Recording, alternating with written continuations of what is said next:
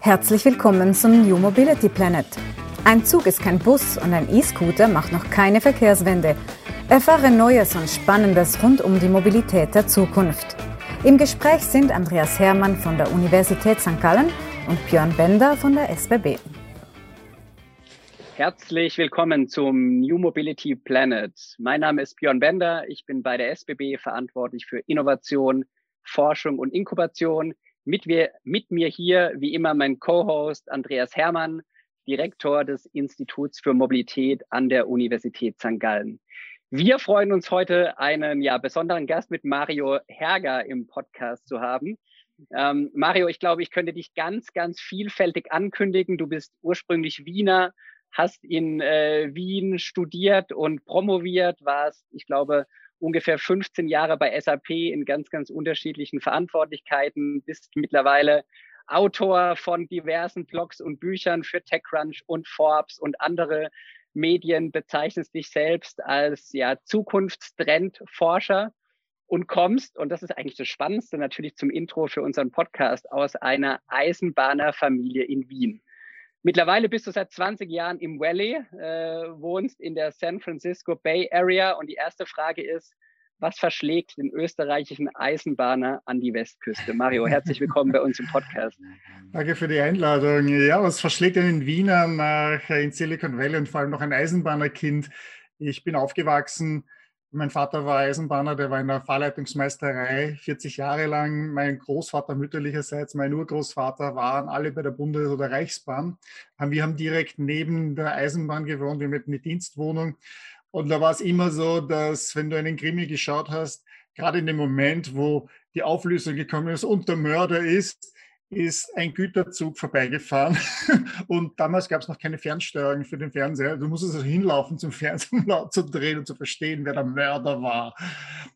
Tja, und das, das führt einen dann insofern nach äh, in Silicon Valley, weil natürlich auch die Eisenbahn eine großartige Erfindung war von vor 200 Jahren und äh, unser Leben geändert hat. Ja, und, und, und eigentlich dazu geführt hat, dass wir so leben können, wie wir heute leben. Alles, was Mobilität betrifft, hat dazu geführt, dass Menschen näher zusammenkommen, rascher, dass der Markt sich für Händler, für Handwerker, für Bauern halt erweitert hat. Und äh, das geht halt seit äh, hunderten Jahren, seit 200 Jahren zumindest, seit es die Eisenbahn gibt, geht diese Entwicklung weiter und wir sind ja mitten dabei, mehr von dieser Mobilität zu sehen. Jetzt, äh, dein Intro sagt eigentlich schon, so weit ist das Eisenbahnertum in Österreich gar nicht weg von äh, den großen Herausforderungen oder von den Themen, die vielleicht im Silicon Valley gemacht werden. Ähm, sag noch mal kurz, wie würdest du dich eigentlich persönlich bezeichnen? Bist du der Tech-Experte oder bist du der Mobilitätsexperte oder am Ende der Innovationsexperte? Was macht dich jetzt, wenn du sagst, eigentlich Zukunftstrendforscher inhaltlich aus? Was ich mache, ist, ich schaue auf Technologietrends, die mich interessieren. Damals bei SAP war das in einer Form, ich kam zu SAP als Data Warehousing, also Big Data, gerade ein riesiges Thema geworden ist. Äh, ich selbst kam eigentlich, ich bin gleich Chemiker, habe aber äh, sehr so viele Daten erzeugt bei meinen Messungen von Abgasen, dass ich äh, da ganz normal in Datenbanken und Data Analysis gehen musste.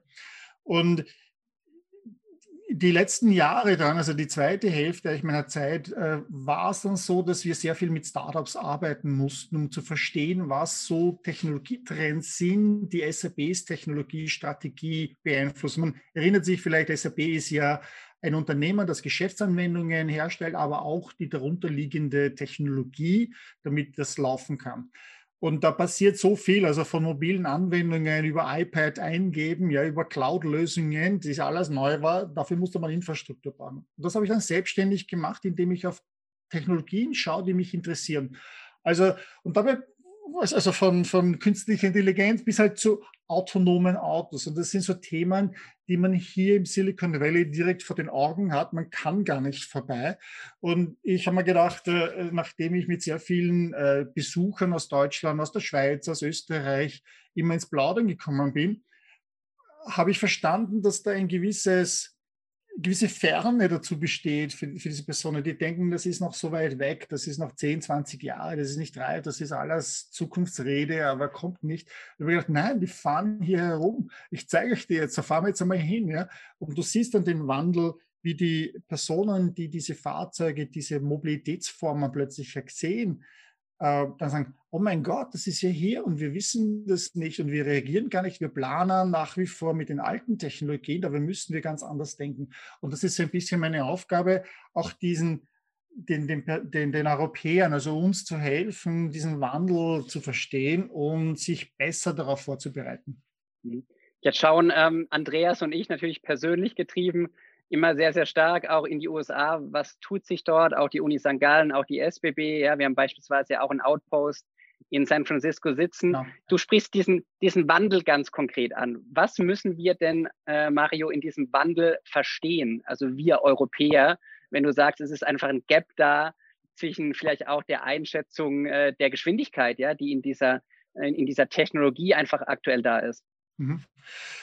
Ja, zuerst, zuerst passiert, passiert gerade, wir reden hier Mobilität, äh, sehr, sehr viel. Also wenn man sich nur, wenn man nur zurückdenkt, die letzten drei, vier, fünf Jahre, was plötzlich an Mobilitätsformen vorgeschlagen worden ist, beziehungsweise in den Städten aufgetaucht ist, von Elektroscootern und Leihrädern, die überall sind, bis hin zu autonomen äh, Mini-Shuttles, die herumfahren oder dann eben den Hyperloop, der vorgeschlagen wird, das Konzept. Oder wenn man noch größer denkt, SpaceX mit Raketen und äh, Starship One, äh, Starship und, und Blue Origin und all diese Unternehmen, die plötzlich Mobilität noch weiternehmen, also, also ins, ins Weltall wieder bringen dann merkt man, oh, da ist, da ist einiges los und einiges an Ideen und da bewegt sich auch einiges bei den Behörden, dass man das plötzlich darf, dass man das machen kann, dass dieselben Technologien, die wir für, sagen wir, äh, Handys verwendet haben, wie Batterietechnologie oder, oder Kameratechnologie, plötzlich für solche neuen Mobilitätsformen zum Einsatz kommen. GPS, all das wäre nicht möglich gewesen ohne diese begleiteten Entwicklungen.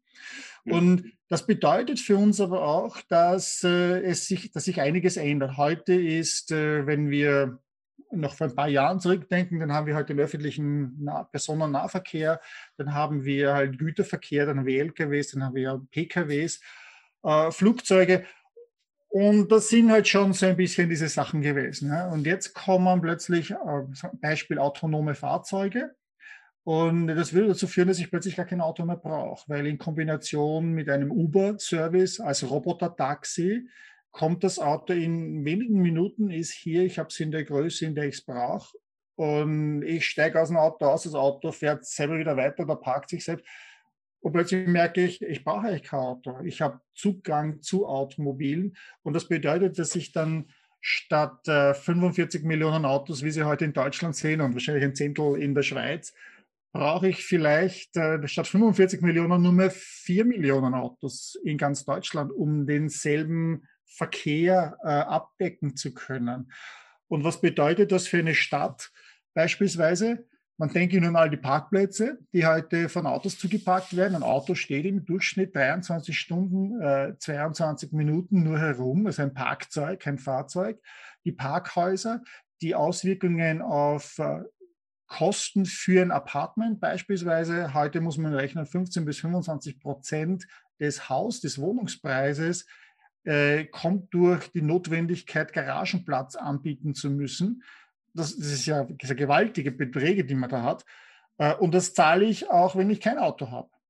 Ja, und da, mhm. da, da, merkt man schon plötzlich, welche neuen Möglichkeiten man hat, äh, wenn Mobilität äh, anders gemacht wird und was sich, was da die Auswirkungen auf die, auf, auf uns alle sein könnten. Ja, Andreas, ähm, müssen wir unsere Perspektive noch verbreitern, was Mario eben beschreibt mit SpaceX und so weiter, oder sind wir eigentlich in der Mobilitätsperspektive in Europa ähm, breit genug, aber vielleicht noch nicht äh, mutig genug?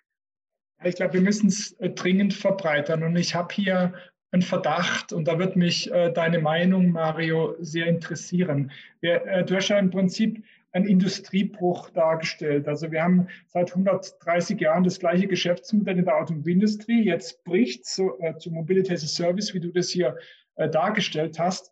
Und kann man einen Industriebruch sozusagen auf dem gleichen Campus weiterführen? Meine Vermutung wäre nein, weil man sieht es ja auch in den USA, es wird nicht in Detroit gemacht, sondern es wird in San Francisco gemacht. Pittsburgh vielleicht noch, ja, das kann sein. Und hier wird es bestenfalls in Israel gemacht, wenn ich jetzt mal so Israel noch so als Randbereich von Europa äh, mit dazu nehme, gedanklich.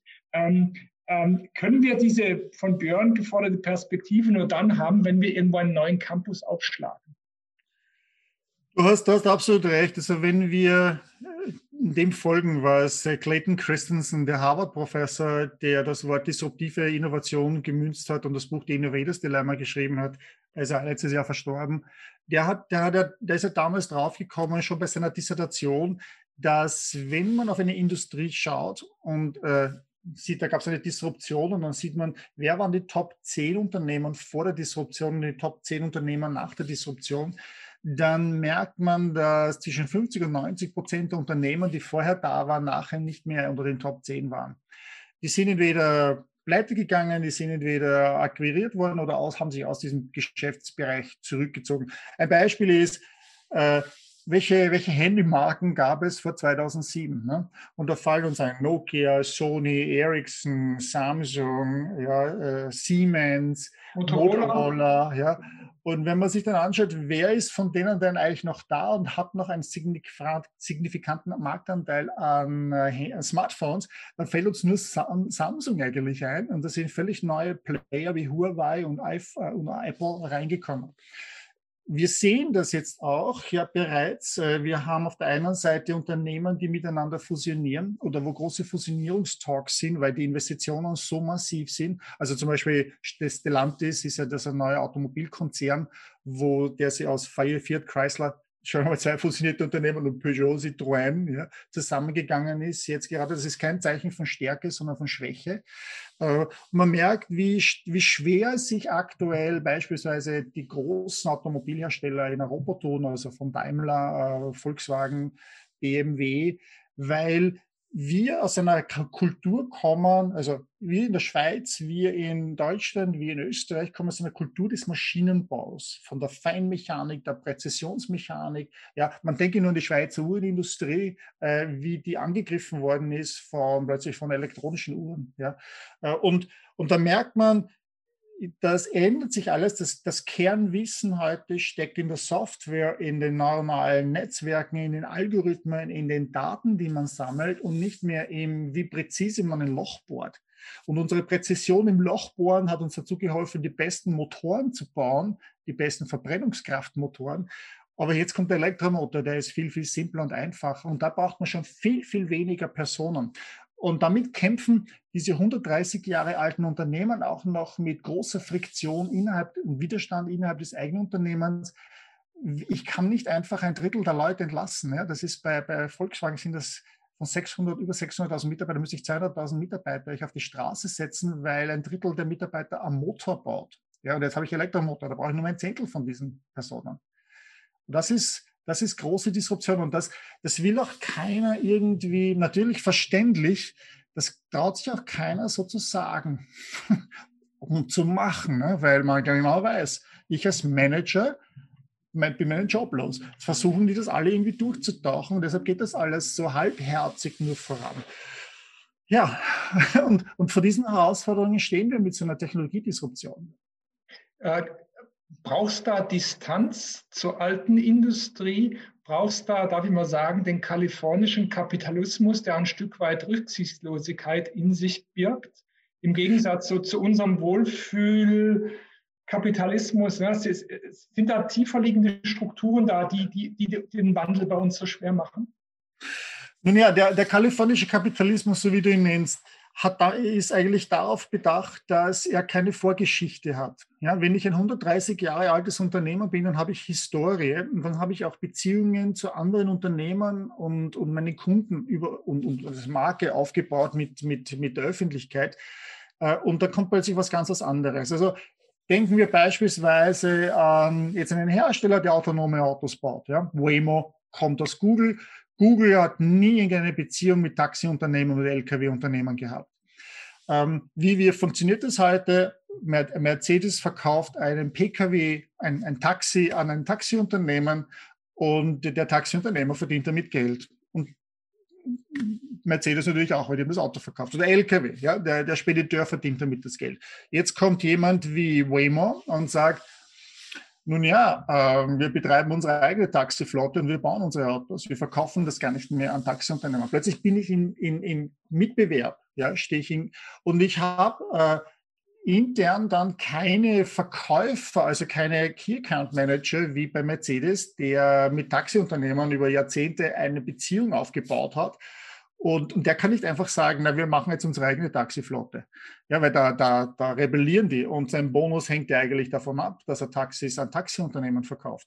Und Waymo hat man das nicht. Das ist eine völlig andere Struktur. Das heißt, das heißt, die haben diese Beziehungen nicht und wissen damit auch gar nicht, äh, und oder beziehungsweise brauchen sich darum auch nicht kümmern, wem sie da eigentlich auf den Beinen herumtreten, ja, auf den Füßen, auf die Füßen herumsteigen. Und damit ist dieser Übergang von einem äh, älteren Unternehmen schon sehr viel schwerer. Es kommt ein zweiter Punkt hinzu, dass äh, diese Unternehmen bereits so alt sind, dass die Gründergeneration bzw. die Gründerfamilie gar nicht mehr aktiv im Unternehmen oder operativ im Unternehmen ist oder gar nicht mehr die Kontrolle hat über das Unternehmen. Äh, jetzt ist ein, ein Manager, ein Vorstand auf vier Jahre bestellt. In dieser Zeit ist das Ziel, den Shareholder Value zu, zu verbessern. Ja, das heißt, gute Dividenden bringen, womöglich vielleicht auch den Preis der Aktie steigern. Und ich selber als Manager habe dann noch ein, ein, ein Aktienpaket. Das heißt, mein, mein Erfolg hängt davon ab, wie gut die Aktien sind.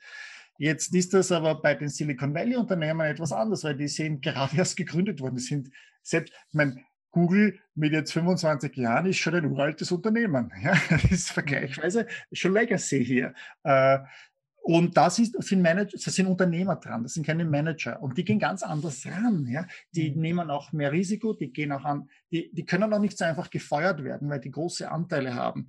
Und damit kann Google beispielsweise, äh, hat 2009 begonnen, autonome Autos zu entwickeln. Denn wir haben jetzt 2021 und sie haben erst jetzt begonnen, einen kommerziellen Dienst anzubieten, aber der noch ganz wenig verdient. Aber in der Zwischenzeit haben sie 12, 15 Milliarden Schweizer Franken ausgegeben für diese Entwicklung. In der Zeit waren bei Volkswagen drei verschiedene CEOs und das waren immer nur Kosten, die da rausgeflossen sind, ohne Erlöse. Das heißt, da ist die Motivation, dass ich ein Programm einspare, kurzfristig, weil es kurzfristig meinen Aktienkurs in die Höhe bringt und damit auch mein Aktienpaket und als meinen Boni und ich damit die Shareholder mhm. zufriedenstelle, ist dann zu groß. Mhm. Jetzt, Mario, jetzt ist das Schöne, du, du sprichst ja letztendlich unterschiedliche Perspektiven an. Ja? Du bist, äh, du bist Europäer, du bist Österreicher, du bist Wiener in deiner DNA, du hast jetzt verstanden, wie, wie, wie die USA, wie Kalifornien, wie vielleicht San Francisco auch ganz speziell tickt. Ähm, und du weißt, wie die europäischen Verhältnisse sind. Ne? Du hast gerade in der Mobilität, du hast natürlich Legacy-Konzerne in der, in der Automobilindustrie, du hast starke öffentliche Verkehrsanbieter. Nimm nur mal die jeweiligen Bahnen jetzt als Beispiel. Ähm, wenn du jetzt aus der Zukunftstrend- oder Technologietrend-Perspektive draufschaust, was würdest du diesen Unternehmen raten? Was würdest du Europa raten, anders zu machen, um diesen Trend, den du eigentlich beschreibst, nicht zu verschlafen? Ja. Ich, natürlich ist das in Europa, das öffentliche Verkehrssystem ist fantastisch. Ja, also ich fahre auch jedes Mal, wenn ich in Europa bin, fahre ich vor allem Eisenbahn, äh, weil, weil ich einfach auch nicht äh, selber Auto fahren möchte. Das ist, ich kann die Zeit besser anders verwenden. Wir merken allerdings natürlich auch, dass äh, da es zu Änderungen kommt, dass wir da auch noch sehr viel zu verbessern hätten. Wenn wir, wenn wir reden, also wenn wir äh, als, wenn ich als Österreicher oder, in Deutschland, wenn wir schauen Eisenbahnsysteme, dann steht natürlich die Schweiz immer als Vorbild da. Alles präzise, alles funktioniert. Auch wenn die Schweizer selber das so nicht meinen. also wenn sie, wenn sie da sehr, sehr kritisch sind gegenüber den Schweizer Bundesbahnen. Aber das System funktioniert. Das ist in den USA, erstens gibt es ein System nicht wirklich in der Flächendeckung, obwohl die Amerikaner ein sehr, sehr großes Eisenbahnnetzwerk hatten. Äh, mein Stanford, Leland Stanford selber war ja der große Eisenbahnbaron, der die Eisenbahn von der westlichen Seite nach Osten gebaut hat und damit was ein Räuberbaron, so sehr viel Geld verdient hat. Jetzt aber dürfen wir uns nicht zurücklehnen. Wir, vergessen, wir dürfen nicht vergessen, dass Eisenbahner beispielsweise ein sehr, sehr teures System sind, äh, um das zu erhalten. Und wir lösen damit sehr viele Dinge nach wie vor nicht. Wir haben kein Last-Mile-Problem damit gelöst. Äh, wir haben, es ist keine individuelle Mobilität. Wir haben gewisse Regionen damit nicht abgedeckt und die einfach nicht abdeckbar sind damit. Und jetzt kommen beispielsweise als Beispiel nur autonome Autos. Und wenn ich nehmen wir ein Beispiel. Ja. Ich möchte von St. Gallen nach, sagen wir, nach München fahren. Ja.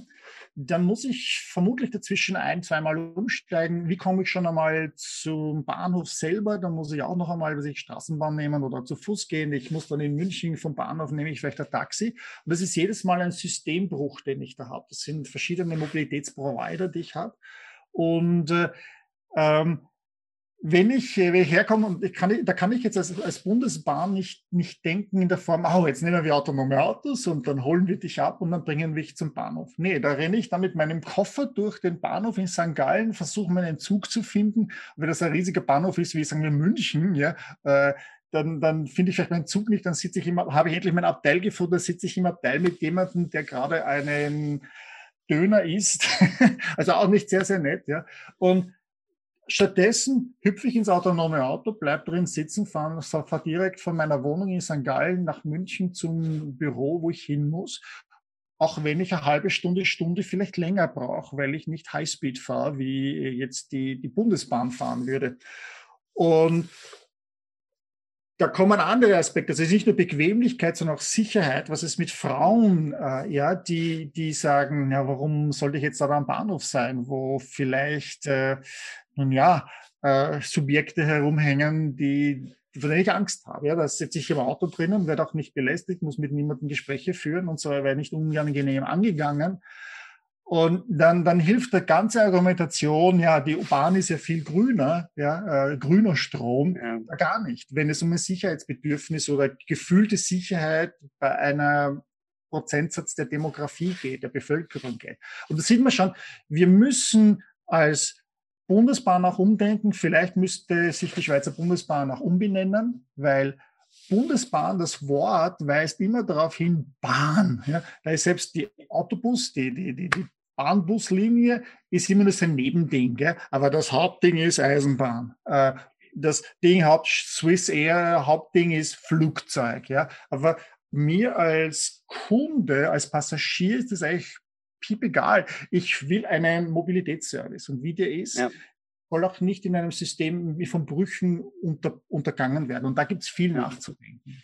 Also du sprichst quasi ja von der besten Vernetzung der Angebote von dem, von dem Besinnen auch auf die Stärken, die da sind. Ne? Das nochmal ganz bewusst auch gemacht, wo Europa eigentlich auch im Thema öffentlichen Verkehr versus ja. den USA steht, aber auch deutlich, ja, dass natürlich ein Risiko damit einhergeht, wenn man sich vielleicht ein Stück weit auch zu sicher ja. fühlt. Ja, das ist, glaube ich, das, was du Vielleicht, Andrea, kurz, ja. ich weiß, wir sind schon knapp mit der Zeit, vielleicht aber noch kurz einmal das ist eben auch der Grund, weil wir so denken in Eisenbahn, in Auto, dass wir verkaufen, Flugzeug, dass wir haben, dass wir eben diese neuen Technologien oft nicht anpacken. Ja? Das heißt, wir haben in Deutschland beispielsweise ein einziges Unternehmen, das autonome Autos entwickelt. Hier in Kalifornien habe ich alleine 45 Unternehmer, die so eine Zulassung haben und mit ihren Autos da herumfahren.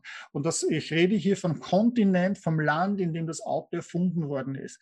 Und diese Denke äh, boxt uns, also kastelt uns ein, dass wir eben nicht rauskommen aus dem ganzen Andersdenken. Mhm. Andreas, hast du noch eine äh, schnelle Abschlussfrage oder wollen wir mit Mario an der Stelle und diesem Schlusswort schließen? Was, was Mario, ganz kurz, was müsste man tun, dass wir mit den Amerikanern Schritt halten, mit den Israelis Schritt halten äh, bei der Umsetzung dieser neuen Technologien? Ganz äh, kurz. Wie lange haben wir Zeit?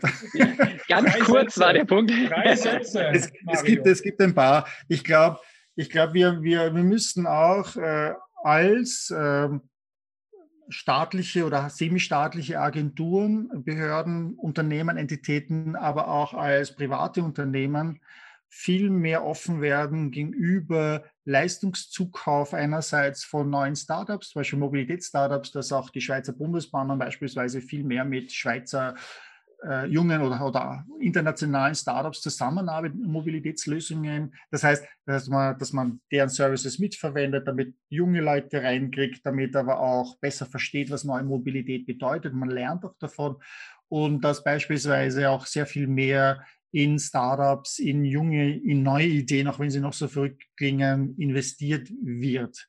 Da sind halt die Amerikaner, da können wir viel von den Amerikanern im Silicon Valley lernen. Und es ist nicht einfach natürlich, weil es ist immer einfacher zu verstehen, wie eine Spedition funktioniert, was die Kennzahlen sind bei einer Spedition, weil das Business ist bekannt. Aber bei Startups, Elektroscooter-Startups, ja, machen nach wie vor kein Geld, aber aber sie zeigen bereits, in welche Richtung das gehen könnte. Ja? Und sobald man die Massen an Leuten hat, kann man auch Geld damit verdienen. Und, und das, sind, das, sind, das ist eine neue, neue Denke, ist eine neue Art von digitaler, nicht materieller Unternehmensgeschäftsmodellen, äh, die man hier hat. Und das, das ist etwas, wo wir, glaube ich, mutiger werden müssen. Das Geld, wir hätten genug Geld, wir haben mindestens so viel Geld wie die Amerikaner, um in solche Startups zu investieren, nur wir, wir investieren vor allem in traditionelle Unternehmen mit, mit bekannten Geschäftsmodellen. Das muss man selber auch noch bei uns lernen. Mario, äh, herzlichen Dank. Die Mobilität äh, wird sich verändern, wird sich rasant verändern. Die Technologien, die du beschreibst, werden äh, ja das beschleunigen, über den Tellerrand schauen, muss die Devise sein. Ja, das ist, glaube ich, der Grund auch, warum wir heute mit dir gesprochen haben, aber natürlich auch ganz, ganz intensiv äh, gerade die Partnerschaften unter anderem ins Valley pflegen. Mario, herzlichen Dank äh, für deinen Besuch bei uns und äh, alles Gute. Bis bald. Vielen Dank für die Einladung. Danke. Tschüss. Glaubst du auch daran, dass die Welt die Mobilität neu denken sollte? Dann schalte nächstes Mal ein, wenn wir uns wieder auf die Reise zum New Mobility Planet machen. Dieser Podcast entstand in Zusammenarbeit zwischen der Universität St. Gallen und der SBB Geschäftseinheit Neue Mobilitätsdienstleistungen.